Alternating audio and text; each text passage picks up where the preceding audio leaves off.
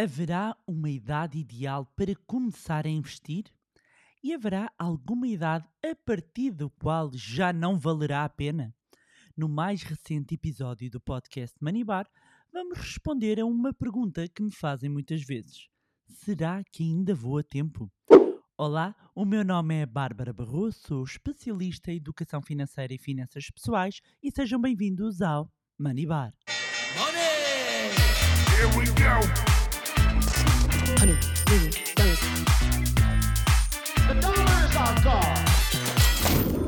Olá, meus amigos, como é que vocês estão? Espero que estejam todos bem, de boa saúde. Começar por agradecer as várias mensagens de parabéns que enviaram a propósito do nono aniversário do Manilab. Um, recebemos várias mensagens, vários e-mails, compartilhas do impacto que o nosso trabalho tem tido na vida das pessoas que nos acompanham, nos nossos alunos, nos ouvintes aqui do podcast e em vários dos nossos eh, programas.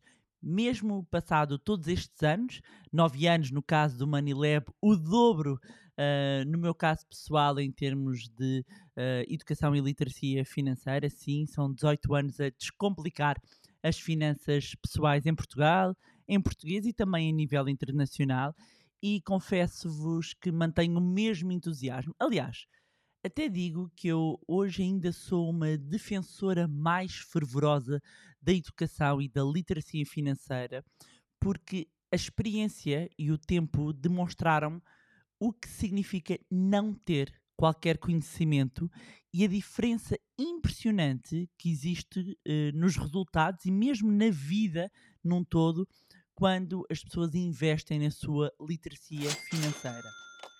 Por isso, da minha parte, a nível pessoal e também eh, da parte da minha equipa no Manilab, dizer-vos que podem continuar a contar com o nosso empenho, com a nossa dedicação para fazermos diferente e fazermos a diferença, procurando sempre contribuir para mais e melhor educação e literacia financeira.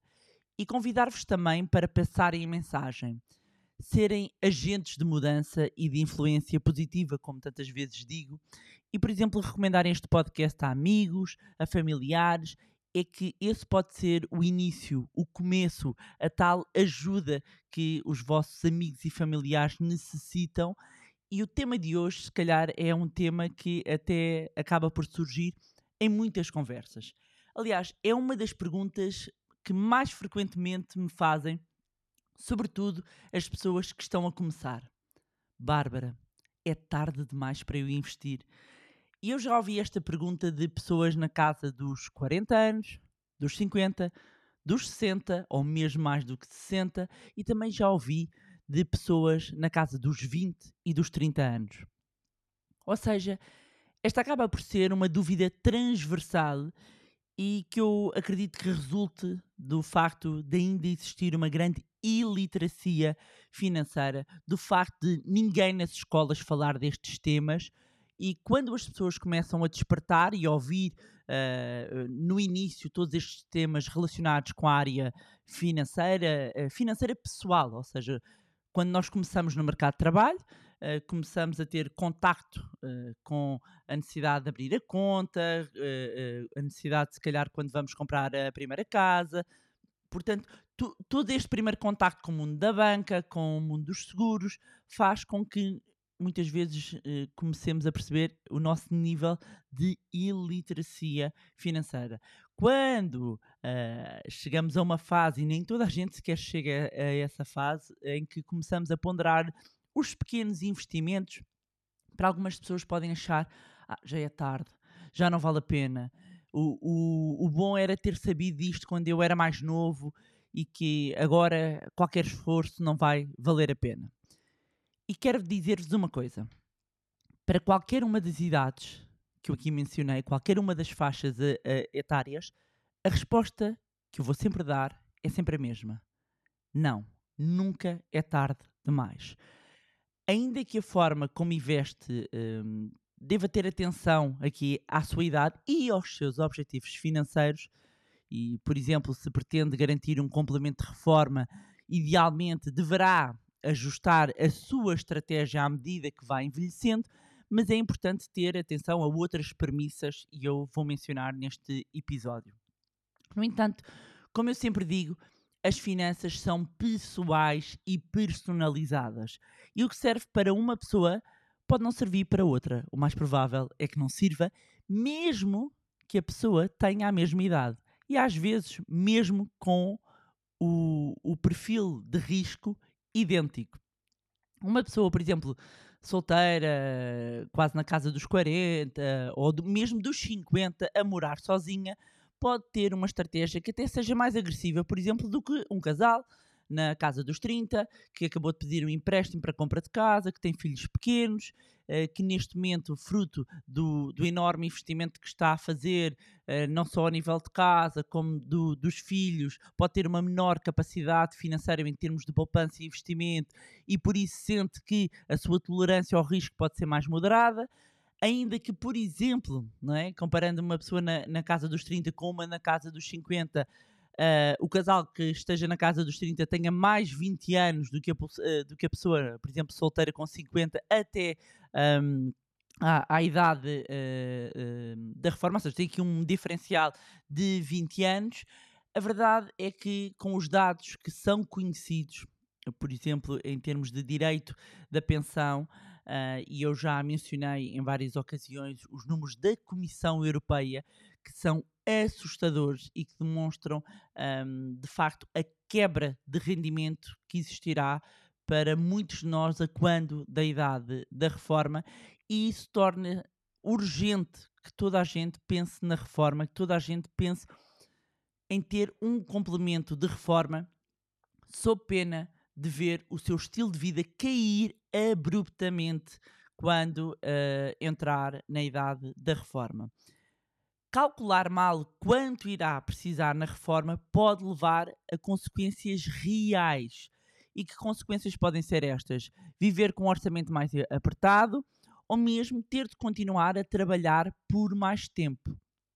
E curiosamente, uma coisa que eu acabo por verificar, o que pensando bem também pode ser natural, é que as pessoas mais velhas se concentram muitas vezes no curto prazo. E o que é que eu quero dizer com isto, curto prazo? Porque pensam que não têm muito mais tempo. Estamos a falar aqui de tempo de vida.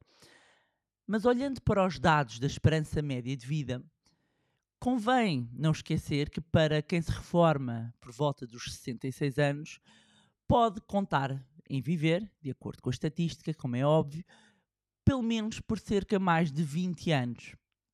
E isso significa mais duas décadas a necessitar de manter o seu padrão de vida. E quando nós falamos de duas décadas de 20 anos, falamos de claramente longo prazo.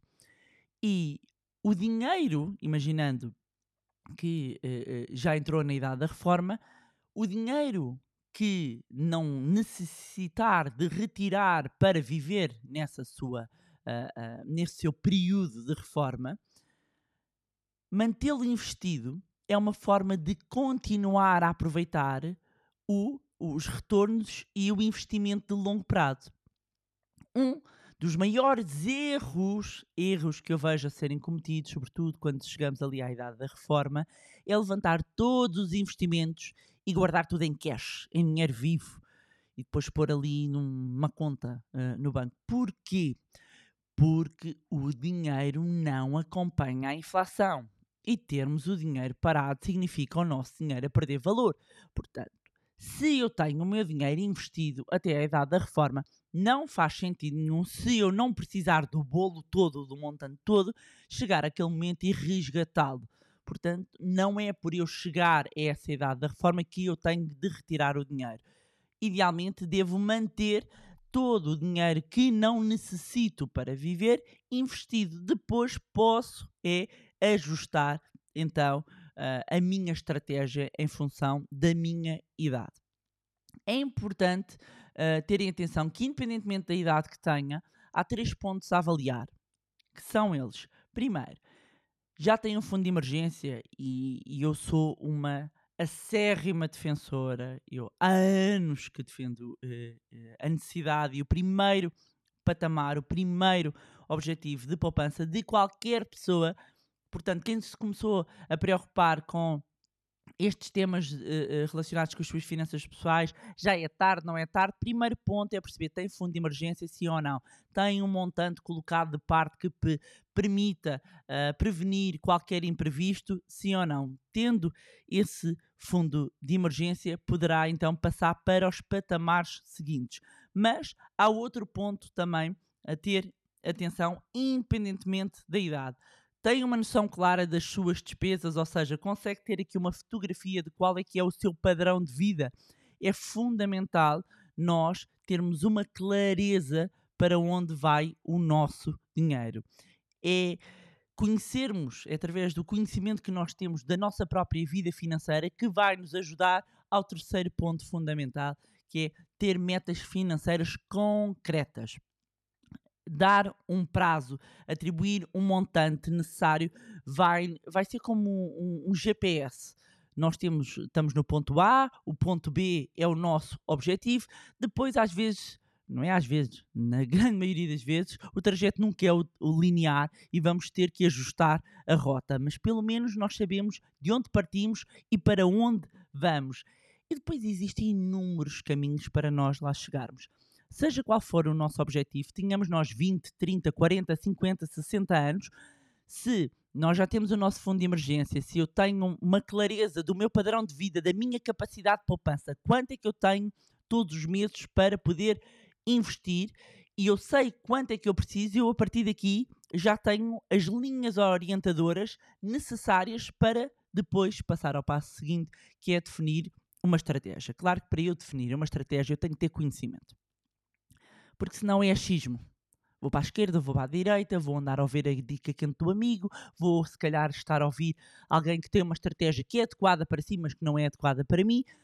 Para eu conseguir definir uma estratégia, não há nada melhor do que conhecimento, porque mesmo que eu delegue a alguém, mesmo que eu delegue a alguém, quando me vêm propor uma determinada estratégia, eu consigo fazer uma avaliação se aquilo efetivamente é o melhor para mim ou não. Daí que também dentro do, das minhas bandeiras eu seja claramente uma defensora de todos nós investimos na nossa educação, na nossa literacia financeira. Que pontos é que são essenciais uh, para nós deixarmos cair aqui o, o mito de é tarde, não vale a pena investir? Que pontos é que são essenciais nós termos em atenção? Primeiro, nós devemos ajustar a nossa alocação de ativos, já vou explicar, de acordo com a idade. O que é que isto é alocação de ativos? Quando nós falamos em grandes classes de ativos, estamos a falar de ações, estamos a falar de obrigações, estamos a falar de imobiliários, estamos a falar de dinheiro mesmo. Portanto, quanto é que eu vou ter? Eu tenho 10 mil euros, 5 mil euros, 1000 euros, o meu objetivo é ter 100 mil euros, seja qual for o objetivo. Que percentagem deste dinheiro eu vou colocar no mercado acionista? Que percentagem deste dinheiro eu vou colocar em imobiliário? E depois, que instrumentos é que eu vou escolher?